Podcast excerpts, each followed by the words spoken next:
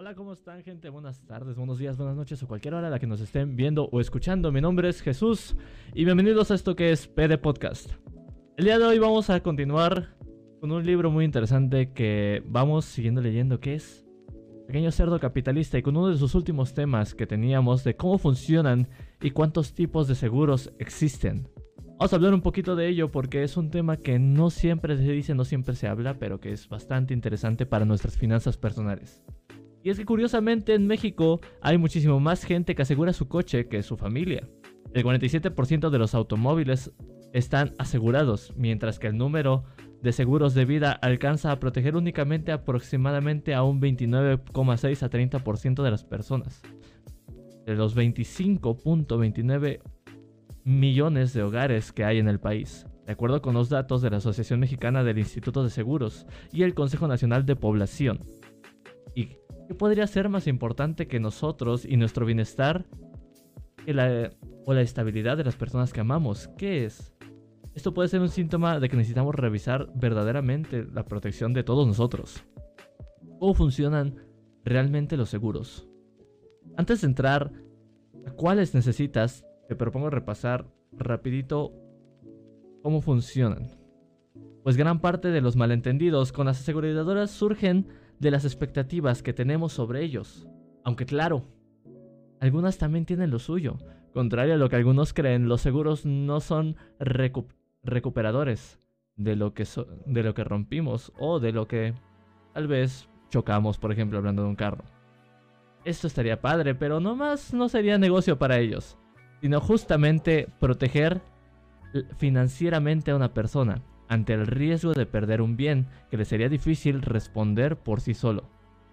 Sus orígenes vienen del comercio marítimo, donde los marineros formaban un fondo para cuando alguno sufriera un accidente con sus embarcaciones o la perdiera o requiriera reparaciones. Ahí nació el concepto de mutualidad, que tanto suena en el sector de los seguros. Otro tema muy frecuente es que la gente los cataloga como un gasto algo engorroso, porque si los pagó por años y no los cobro no los desquito. Pero, en primera, los seguros no son un negocio.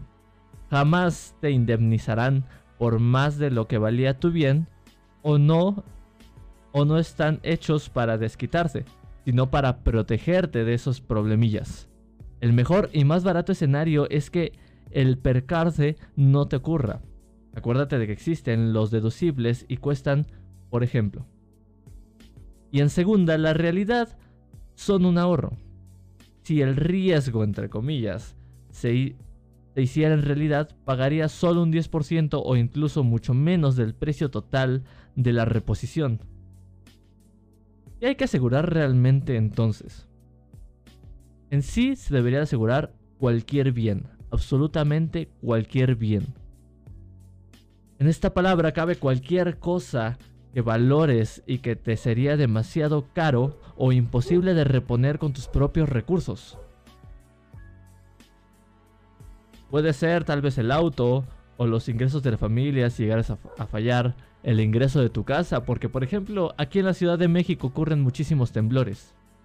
Imagínate que en una de malas, que ojalá a nadie le pase, pero inicia un temblor muy fuerte y tu casa llega a sufrir muchos problemas. Y necesitas pues de una aseguradora o cosas muy semejantes. O tal vez, incluso para ti, tal vez no sé, te fracturaste un brazo y no tienes en ese momento la posibilidad de poder ir al hospital e enyesarte, pues los seguros te pueden tal vez salvar de esos pequeños apuros. Hay seguros casi absolutamente para todo, incluso para mascotas. Y aunque suena raro, realmente existen. En España hay una póliza que incluye responsabilidad civil, gastos veterinarios e indemnización por muerte accidental. Y en México algunas compañías que lo venden como parte de su seguro de hogar con el que ofrecen una indemnización si el animal muere. Para, para muchos esto puede ser una exageración, pero si casi quieres más a tu perro que a tus amigos, igual no es tan descabellado.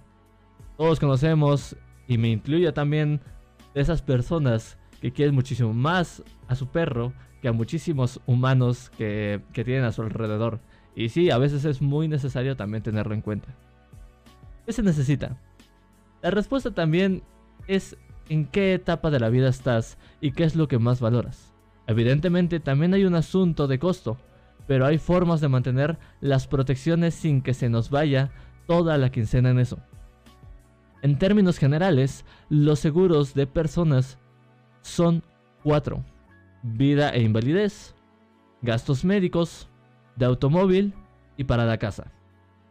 Abajo de una tablita, abajo vamos a estar ahorita comentando algunos de, de cómo es que se componen cada uno de estos cursos, pero también los vamos a estar revisando más a fondo en todo este podcast.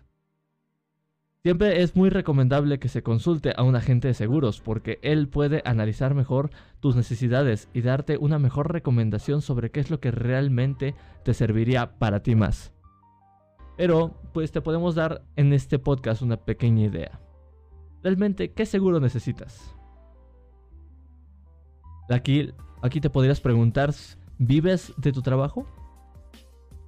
Si tu respuesta es sí, lo que tú necesitas es un seguro contra invalidez. Si tu, si tu respuesta es no, entonces tendrías que ver otras opciones. Tú realmente no lo necesitas si lo heredaste, tienes inversiones o negocios que generan dinero sin que lo supervises, o te ganaste en tal vez la lotería o en algún tipo de donación, rifa, lo que sea. Qué bien es el que, es el que se protege con esto. Es tu capacidad física, mental y psicológica para desempeñar tu trabajo y generar ingresos para mantenerte. Como pequeña nota, la capacidad psicológica puede estar excluida de algunas pólizas por su difícil diagnóstico, pero tienes que estarlo verificando siempre en todo lo que venga.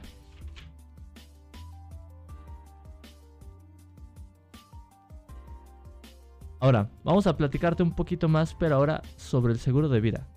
¿Qué es el seguro de vida? Mucha de la publicidad para los seguros de vida es muy, muy, muy cursi, ¿no? Te dan muchísimas cosas, pero nada es de gratis. El seguro de vida es el seguro más pegado al corazón, si se puede decir así, porque al final de cuentas protege a tu familia o a quienes consideras muchísimo más cercanos. Cuando compras estas pólizas lo que proviene es que no se les vean negras, o al menos económicamente en caso de que falten. La mayoría trabaja muy duro para su familia. Esto puede incluir pareja, hijos o también para los papás. Pero por más que hagas no puedes garantizar que por siempre estarás para ellos. Si no estuvieras, ¿cómo podrías mantenerse? Para que tengan tiempo de superar ese trauma, pagar las cuentas y encontrar una manera de subsistir sin mantener que hacer peripecias, cosas así como que muchísimo más extraordinarias, los especialistas en seguros estiman que idealmente requerirían el equivalente a entre 5 y 10 años de la parte de tu sueldo que utilizaban para su gasto mensual. Esto depende de la edad de los niños, la situación de la familia, las posibilidades de que tu pareja genere ingresos y muchísimos otros factores. En cualquiera de los casos, ¿tienes en el banco o en inversiones 10 años del gasto mensual de tu familia? Es muy difícil que eso se pueda, la verdad. Con los seguros de vida puede ser muchísimo más sencillo y barato cubrirlos. Para que vayas sacando cuentas, si quisieras una suma asegurada de un millón de pesos, pagarías 10 mil anuales aproximadamente. Puede que sea más fácil que tener todo ese dinero en un, de un jalón. Al mismo tiempo, si solo puedes pagar un seguro con el equivalente a un año de tu sueldo en lugar de una década, es mejor empezar con eso y ampliarlo cuando tengas muchísimo más que dejarlos sin esa pequeña red de seguridad. Otra buena opción son los seguros básicos estandarizados de vida. El pago anual es accesible en algunos solo unos cientos de pesos anuales, y tienes opciones de sumas aseguradas de entre 100 mil y 300 mil pesos. Un seguro básico estandarizado para una mujer de 30 años con suma asegurada de 300 mil pesos podría contratarse desde 188.7 pesos, dependiendo de la aseguradora elegida. Para buscar todas esas tarifas, yo te recomiendo checar la página de la Conducef en www.conducef.gov.mx y consultar el registro de tarifas de seguros básicos, que es el RESBA. ¿Y qué factores hacen aún más impredecible un seguro de vida? Número 1. Que los hijos sean bebés o niños pequeños. Número 2. Que el ingreso familiar se concentre en uno de los integrantes de la pareja. Si está, si está dividido, es recomendable que ambos se aseguren. Número 3. Aunque su cónyuge no labore fuera de casa, puede necesitar uno, porque ¿cómo responderán las tareas de las que hoy se ocupa si tienes que seguir yendo a las oficinas? Si tienes hijos pequeños, ¿tendrías que contratar cocinero, cocinera, alguna enfermera o chofer? ¿O quién haría todo ese trabajo? Número 4. Si tus hijos no han acabado la escuela, en este caso el seguro de, el seguro de vida puede estar cambiando de un seguro de educación. Pero tú tienes que ir checando eso con todas las escuelas. Por ejemplo, en mi caso, todos los que estamos dentro de la Universidad del Instituto Politécnico Nacional o estudiando en preparatoria o vocacional, tenemos ese seguro de vida ya puesto por la escuela. También, sí, si hay alguna discapacidad de los dependientes económicos. Y por último, carecer de un plan para los gastos fundamentales. Los seguros de vida se pueden manejar de acuerdo con los objetivos, necesidades y presupuestos de los asegurados. Estos son los más principales. son los seguros temporales, es el más sencillito de los seguros de vida, porque es 100% para fallecimiento, por el tiempo específico por el que se contrató. Si llegaras a fallecer, la suma asegurada se entrega a tus beneficiarios. Si sobrevives, te felicitarán por tu longevidad, pero no te devolverán absolutamente nada. En estos seguros no hay inversión o ahorro que recuperar. Esta es la parte que no les gusta a muchos, pero sienten que no desquitan por el beneficio, pero su beneficio es el precio, que no cuesta nada. Puede contratarse por plazos de unos 5, 10 o 20 años o edad alcanzada 60 o 65 años es muy común. Tú pagas una prima nivelada, es decir, exactamente el mismo precio durante todo el plazo de vigencia. Pero cuando se acaba, durante, te hacen un nuevo cálculo de acuerdo con tu edad y estado de salud, pues te vuelves muchísimo más riesgoso para la aseguradora. Como, por ejemplo, si contratas un seguro temporal a 20 años, cuando tengas 30 vas a pagar el mismo precio anual hasta los 50. Si en cambio tu seguro fuera de a 5 años, hasta los a los 35 te volverían a calcular tu prima a los 40 y te la subirían de nuevo. Y así sucesivamente. Muchito mucho ojo, no todos los seguros temporales son renovables automáticamente. Tienes que verificar eso de que el tuyo lo sea. Si no, cada vez que lo renueves te pedirán los mismos requisitos de la primera vez y el precio también sube en cada uno de ellos. Estos seguros pueden ser también un plan de emergencia si te quedaste sin el seguro de empresa, aunque idealmente deberías tener el tuyo desde inicio para conservar la protección si pasas por un momento de escasez o incluso si estás ahorrando para una determinada meta y lo combinas con inversiones de fondo, inmobiliarias, etc. También está el seguro ordinario de vida o vitalicio también se le llama para los Para los panas es el vitalicio. Porque dura toda la vida del asegurado. Si este cumple los 99 años y no ha pasado a mejor vida, pasa a cobrar su cheque con toda la suma asegurada. Ya que a esa edad se considera muerte técnica. Imagínense, yo no sabía que a los, que a los 99 años se le puede considerar a una persona muerta técnicamente. Para los aseguradores, ya estás muerto. Obviamente, está, está condicionado a que pagues puntual la prima anual durante el tiempo del seguro. Es más caro que el temporal porque es protección, pero también tiene el aspecto del ahorro.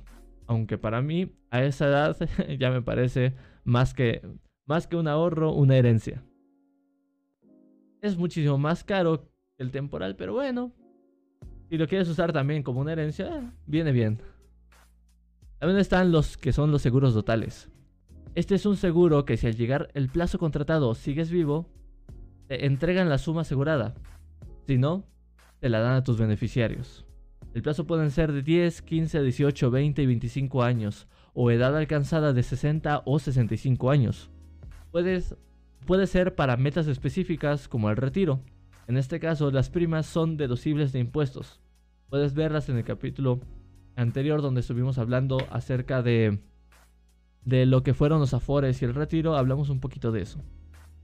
La educación de los hijos o incluso el viaje de tu vida si es que en algún momento quieres ahorrar ese seguro y usarlo y usar todo eso para un viaje final. Muchos prefieren dotarles sobre todo sobre todo ante otros productos para formar su patrimonio porque se les da la disciplina del ahorro. Francamente, si ya la tienes y además le agarras la onda a las inversiones, con lo mismo que pagarías de primas puedes obtener mejores rendimientos en un buen fondo de inversión, por lo que te dará el seguro. Ya para protección solo compras uno temporal. ¿Y de qué depende el precio? ¿De qué depende el precio sobre todos estos seguros? Porque vemos que unos son más caros, otros son muchísimo más baratos, pero realmente, ¿qué es lo que hace que uno sea mejor o peor? En sí, la prima que se paga se determina por las tablas estadísticas de mortalidad, o sea, entre muchísimo más joven, muchísimo más barato, las condiciones de salud de cada una de las personas, en que si eres o no fumador, porque esto, aunque impacta en cómo te calculan la edad, si no fumas te quitan dos años y sale muchísimo, muchísimo más barato. El género, como, mucho, como muchas cosas en la vida real, en los seguros, en los seguros de vida las mujeres te quitan la edad, entre comillas. Las aseguradoras les restan tres años a la edad real que tenemos, o que, tienen, que tienen las mujeres. La mala noticia es que en gastos médicos esto es al revés. A las mujeres les cobran más caro porque las mujeres son muchísimo más riesgosas, sobre todo si están en una edad preproductiva, pre-reproductiva, perdón. Imagínense, pues hay muchísimas veces que uno puede estar embarazado y puede tener muchas complicaciones de salud y por eso es que las aseguradoras eh, les aumentan eso. También el monto que el monto que quieres que se entregue a los beneficiarios, que es esa pequeña suma asegurada. Y por último, la cobertura adicional que tenga el seguro, como por ejemplo los seguros de invalidez. Y si no se tienen dependientes económicos, ¿qué pasa? Hay que pensar mejor en un seguro de invalidez. Puede que no tengas ni esposo ni esposa, ni pareja, ni hijos, ni padres que mantener, ni hermanos chicos que ayudes, pero hay alguien que depende de ti económicamente y eres tú mismo. Y por motivos de salud o incapacidad ya no pudieras trabajar, ¿cómo resolverías tus gastos? La persona del millón para los que aún nos queremos jóvenes y bellos, o hasta la muerte, no da prisa, recuérdenlo. Podemos tener, por ejemplo, yo que tengo 20 años, podemos estar así de un pestañeo a otro, ya no estamos, así que siempre hay que estar bien protegidos.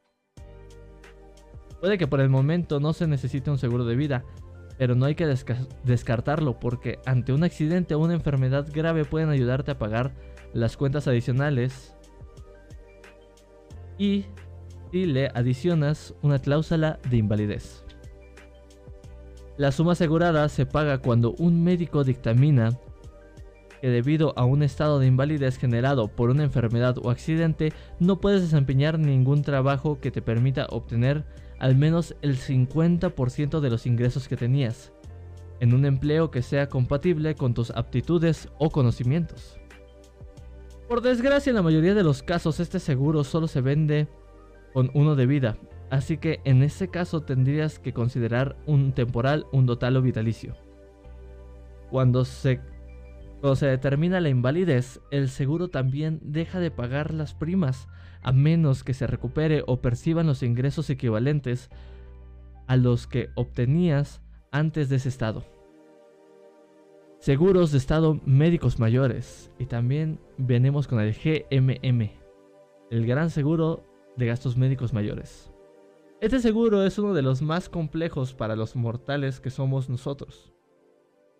Hay que explicarlo con poco a poco cada uno de sus componentes. Que todo, uno, que todo uno de estos gastos médicos mayores cuentan con sus pequeñas letras negritas. Estas palabritas tienen coincidencia en el periodo que pagan y en qué estará cubierto. Como su nombre le indica, es para grandes desembolsos que tengas que hacer para restablecer tu salud o causa de un padecimiento o enfermedad. ¿Y cómo se define que es un gasto mayor? Todo lo que cueste más que el deducible y esté cubierto en tu póliza. Algunos padecimientos están bastante excluidos. Idéntico que con los coches, cuando el daño a la salud del asegurado no sobrepasa este límite, será él quien abordará ese gasto. Es una cantidad fija y puede ser desde los 6 mil pesos hasta lo que el asegurado esté dispuesto a desembolsar, con el fin de que no haya mini reclamaciones que sean costosas para hasta, hasta de procesar. El deducible no es la única participación del asegurado. El, de, gasto de los gastos médicos mayores también existen el coaseguro, que es un porcentaje que se paga sobre el gasto total después de aplicar el deducible. Si tuvieras una operación, por ejemplo, de 100 mil pesos y tuvieras un deducible de 5 mil pesos, proceden 95 mil y si tienes coasegurado de 10% pagas además 9.500 más. Por lo tanto, terminas pagando 14.500 y la aseguradora 85.000. 85.500, perdón. Tanto el deducible como el, como, los, como el coaseguro son elementos para que el asegurado cuide lo que gasta y que en realidad se use lo necesario pues de lo contrario, lo que tendrá que pagar es mucho, mucho mayor. El deducible y el coaseguro están relacionados con la prima. Entre más bajos sean, más alto será el precio anual del seguro. Muchos preferirían pagar una prima baja y tener participaciones altas, pero hay que analizar si en una contingencia tendríamos el dinero para cubrirlos realmente. Para, decidir, de cuánto queremos el deducible, hay que valorar hasta qué punto podríamos absorber un gasto médico con el dinero de nuestro bolsillo. Pueden ser 6 mil pesos, 7 mil 500, 10 mil tal vez.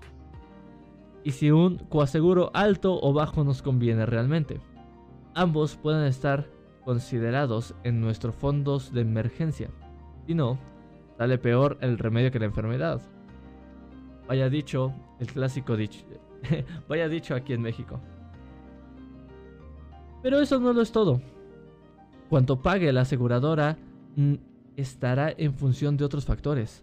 La suma asegurada del plan, la tabla de horarios quirúrgicos y la categoría o nivel hospitalario. La suma asegurada es el nivel máximo que cubrirá la compañía de seguros por una enfermedad o accidente incluido en la póliza. En algunos planes individuales puede ser ilimitada, que es entre 15 y 10% más costosa, o estar topada en una determinada cantidad de cientos de miles de pesos o hasta millones. Al mismo tiempo, cada aseguradora tiene un catálogo de cuánto es el gasto anual y acostumbrado de los proveedores de servicios médicos en cada área geográfica y del nivel hospitalario que tú elegiste. Ese es el tabulador o tabla de honorarios quirúrgicos y con base en eso te indemnizan. Si la operación costara, por ejemplo, 35 mil pesos en la tabla, pero tu médico te cobró 38 mil además del deducible y coaseguro, tendrás que poner esa diferencia tú. El nivel hospitalario es el seguro de hospitales a los que el asegurado tendrá acceso, de acuerdo con lo que contrató. Así como hay hoteles de 5 estrellas, también hospitales que así cobran. Puedes elegir la gama acorde a lo que tú quieras pagar. Con tanto pago, descuento, suma, resta y multiplicación, tal vez tú te has de estar preguntando, ¿y entonces para qué quiero el seguro? porque de verdad existen padecimientos y enfermedades cuyos tratamientos pueden llegar a costar hasta millones y que están fuera del alcance de cualquiera. Incluso pueden consumir la fortuna entera de una familia acaudalada, imagínense. En 2009, el, el siniestro de gastos médicos mayores promedio ascendió a 60 mil pesos. Pero el caso más caro que, se que pagó una aseguradora en México en los últimos en esos, en esos años fue un padecimiento en el disco lumbar de un señor de Jalisco que llegó a los 24 millones de pesos, de acuerdo con la Asociación Mexicana de Institutos de Seguros, el AMIS. Imagínense haber gastado 24 millones de pesos como aseguradora. Evidentemente todos estos gastos son casos extremos. No son cosa de diario, pero sirven para dimensionar más o menos hasta qué punto pueden llegar los gastos ante un servicio de salud y repensar la protección que cada uno de nosotros tenemos. ¿Cuánto cuestan aproximadamente los gastos mayores? Por ejemplo, en, las tablas de cifras de 2010, un embarazo o parto, lo que es el embarazo y el parto completo, tendrían un costo aproximado de 22 a 31 mil pesos. Los accidentes y traumatismos múltiples hasta 46 mil pesos. Luxaciones 39 mil, Alguna fractura de pesos podrían llegar a costar hasta 37 mil pesos. O un embarazo terminado en aborto hasta 22 mil pesos. Enfermedades de la nariz, nasales por ejemplo también, de hasta 32, 35 mil pesos. E imagínense, y eso solo son reclamaciones que son, llegan a ser muy muy frecuentes. Pero ¿cuáles son algunas que pueden ser no tan frecuentes pero también entran dentro del promedio? como pueden ser las enfermedades del corazón, que pueden llegar a costar hasta 100 mil pesos. Algunos trastornos de, los discos cervicales, que igual pueden llegar a alcanzar 100 mil pesos totales. Un tumor que puede costar 96 mil pesos, 95 mil pesos. Entonces, imagínense, una de estas formas de controlar todos estos gastos es elegir la atención de las redes médicas, que son los hospitales con los que las aseguradoras tienen sus convenios y los horarios que están ajustados en el tabulador. Después de tanta complicación, hay que tener buenas noticias ante todo esto, porque los seguros de gastos médicos son totalmente deducibles de impuestos. Y aún mejor es que para la deducción no solo entra el gasto de seguros médicos tuyos, sino también de tu cónyuge, de tu esposo. Claro, si es que no solo lo mete a su propia declaración. Los hijos también, incluso hasta los papás, pueden, pueden estar dentro de, de esa deducción de impuestos. Ahora, ¿cuáles son esos seguros? Que son seguros para personas sanas. Que esto puede sonar bastante absurdo, pero los seguros de gastos médicos mayores no son para los enfermos, sino también para las personas que están sanas. Como en el resto de los seguros, se cubren los riesgos, no los padecimientos que uno ya tiene. A esto se le llama justamente preexistencia.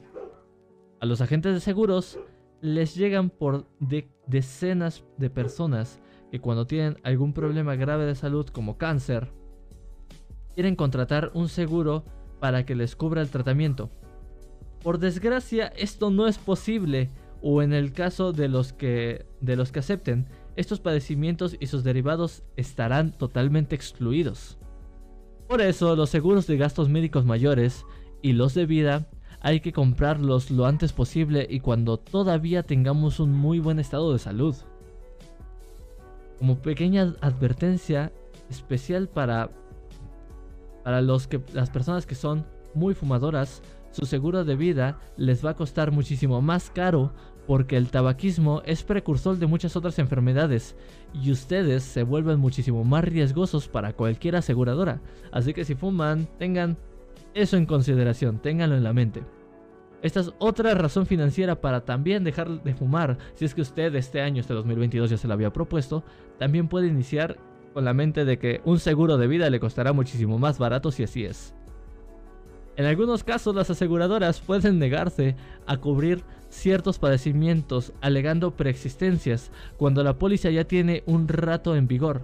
Esto sucede tienen que probar que el asegurado lo sabía con un diagnóstico, análisis, consultas, gastos para tratamientos o cualquier evidencia. Para algunas enfermedades o padecimientos pueden aplicar periodos de espera, o sea, estarán cubiertos después de que la póliza tenga un determinado número de años de haber sido contratada. Los plazos pueden ir desde 10, desde 10 meses hasta 5 años en promedio aproximadamente. Algunos ejemplos son como el cáncer, la maternidad, el VIH, las hernias o padecimientos de rodilla, por dar algunos ejemplos. Tienes que checar todo esto y tienes que verlos, cualquiera de ellos, dentro de su póliza. Como tú ya te imaginarás, en la antigüedad, la antigüedad es muy importante para determinar qué te cubre tu aseguradora. Si piensas cambiarte de compañía o incluso de plan, necesitas un endoso de que te van a reconocer tu antigüedad. Si no, serás un nuevo asegurado y entrarás al seguro con periodos con periodos de espera, con preexistencias de lo que ya habías tenido sido cubierto antes y con una tarifa acorde a tu estado actual de salud, que seguramente o muy posiblemente va a ser muchísimo más cara de lo que tú ya tenías. Estas decisiones es mejor que las veas con un agente que te asesore muy bien, sobre todo si hay algún tratamiento que requieras y esté pagando actualmente tu seguro. Y recuerda tú que papelito habla. No te confíes absolutamente nada de las negociaciones habladas. Siempre pide algo por escrito y cuando te lo den por escrito, léelo absolutamente todo. Esto sí nos suena, ¿verdad? Y en México, además, es obligatorio tenerlo, al menos la parte de daños a terceros, responsabilidad civil, para cualquiera que tenga un vehículo o automotor. ¿Y de qué estamos hablando? Estamos hablando del clásico seguro de autos. Ese seguro que todos tenemos. O por lo menos todos los que vayan a tener carro, porque yo no tengo carro. Pero es el que más conocemos todos y el que más llega a tener la mayoría de personas. Con todo, en México solo el 47% de los autos están asegurados. Esto es en, en absoluto un gran, gran peligro.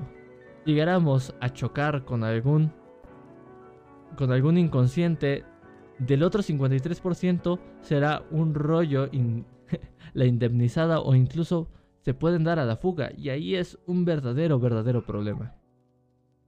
Muchos no compran el seguro porque su coche está viejito, pero pero así tengas una carcacha hay que asegurarla. Puede que ya no valga mucho, pero si llegas a causar un daño, aparte de quedarte sin auto, puedes contraer una gran deuda por daños a terceros o en propiedad de la nación. Para este seguro hay diferentes tipos de coberturas. Vamos a verlas un poquito más a fondo. Por ejemplo, vamos a iniciar con la de responsabilidad civil, el RC. Es el RC es la mínima que por ley tienes que tener. Cubre todos los daños que al manejar tu maravilloso vehículo automotor puedas causarle a terceros en sus bienes o en sus personas. Así sea un rayoncito, puede salir en la póliza. O hayas ocasionado una super, una super, super carambola con todos los coches, también tiene que cubrirlo y tiene que estar dentro del límite o por lo menos si está dentro del límite de la aseguradora puede ser cubrido, cubierto. Perdón. En algunos casos puede incluir gastos médicos o a ocupantes, gastos legales y asistencia vial. La mayoría de la gente cuando choca y causa un daño menor se arregla entre comillas con el tipo en cuestión, porque cree que le va a salir muchísimo más barato que si llama al seguro. En primera, los daños a terceros no tienen deducible y por lo tanto no tienes que desembolsar ni un solo centavo para pagar para pagar la puerta, el espejo, la calavera o el auto entero que te hayas llevado. Esa es la maravilla de esta cobertura. Hace tiempo podemos ver muchísimos ejemplos de personas que chocan su coche y un ejemplo de estos es como el que dice en el libro, dice, hace tiempo le di un topecito a la defensa de una señora ella bajó, furiosa, y me gritoneó que le había sumido toda la parte de atrás del coche. Al final no era nada cierto. Pero en lo que discutía con ella me arrebató el celular y huyó con él. y sí, era... Le arrebató el celular la loca. Minutos después, caí en cuenta de que tuve una pelea innecesaria por no llamar al seguro desde el principio, para que ellos aguantaran sus alaridos, le dijeran que era una exagerada y le pagaran si correspondía. Que también eso tiene que ver si es limitada o amplia.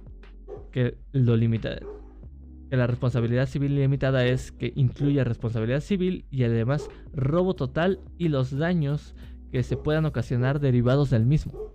Y la responsabilidad civil amplia, que es la responsabilidad civil, el robo total y los daños materiales.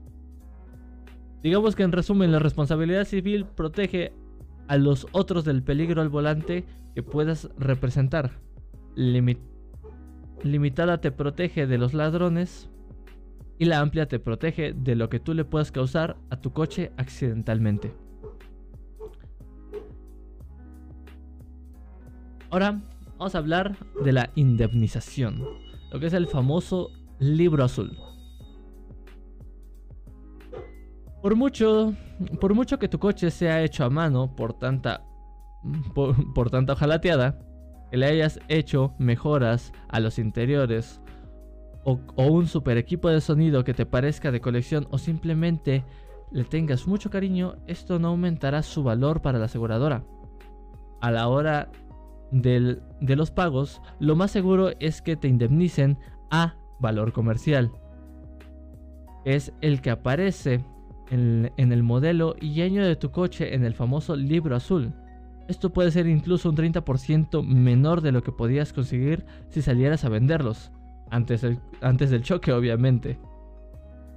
En algunos casos se puede negociar un mayor valor de lo que llevas de lo que llevan los anuncios periódicos, agencias o internet que lo sustente. Nada se pierde con intentar. Hay otra alternativa, algunos seguros indemnizan a valor convenido, que se establece en la póliza al momento del contrato, en lugar de calcular ese, en ese momento del siniestro.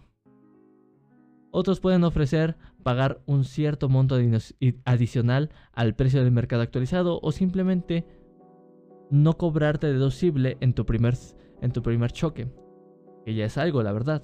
Analiza cuál es el que te conviene más. Para esto, te voy a dar un par de recomendaciones, consejillos y algunas lecciones. Número 1. No te arregles antes de que llegue tu seguro. Nadie te garantiza que esos acuerdos verbales se respeten o incluso que a la hora del peritaje se puedan sostener. Te puedes evitar pagos innecesarios o incluso que tengas que pasar por un calvario para cobrar. Número 2. El que paga realmente paga mejor lee el reglamento de tránsito. Ese principio puede tener sus variables, entre comillas podemos decirlo, de aplicabilidad si mientras el otro tú pegabas tú estabas haciendo algo como echarte en reversa. número 3. Ten solo la copia de tu seguro en la guantera y el original bien asegurado en casa. Total. Para el choque solo necesitas el número de póliza y los teléfonos de asistencia. En cambio, si sufres un robo, tardarás más en que te localicen si no tienes tus gastos en un lugar adicional. Número 4. Cuando contrates el seguro, averigua todos, absolutamente todos los detalles de cómo arreglarían tu coche en caso de un, en caso de un accidente. Analiza cuáles son los talleres, la agencia, los reembolsos, para que te evites sorpresas desagradables, incluso tengas información para decidir si pagas el deducible o absorbes los gastos de tu golpe. Número 5. Si abres, si, debes ir a la delegación, espera a tu ajustador. Y por último, la falta de licencia o manejar en estado de ebriedad invalida la cobertura de tu seguro. Aparte de que es una absoluta irresponsabilidad por parte de cualquiera de las personas que estén arriba del volante. Con esto vamos a terminar el capítulo del podcast del día de hoy, un capítulo en el que estamos hablando un par de seguros y que tenemos que tener en consideración para no solo nosotros, sino todas las personas que están a nuestro alrededor y que les tenemos una estima y un aprecio. Recuerden, para finalizar esto, que si tú puedes tener un seguro de vida, tenlo ya, porque los accidentes ocurren de un pestañeo a otro y hay que estar mejor preparados. Yo soy Jesús y les recuerdo que pueden tenernos en nuestras redes sociales también, como en Instagram, que estamos como j.d.jesús.oficial en Twitter como j-d-jesús-of y transmitiendo todos nuestros podcasts en vivo en Twitch en j-d-jesús. También estamos en todas las plataformas de podcast, ya sea Apple Podcast, Google Podcast, Anchor o Spotify. Nos vemos el día de mañana con otro podcast hablando un poquito más de temas que todos necesitamos. Hasta pronto.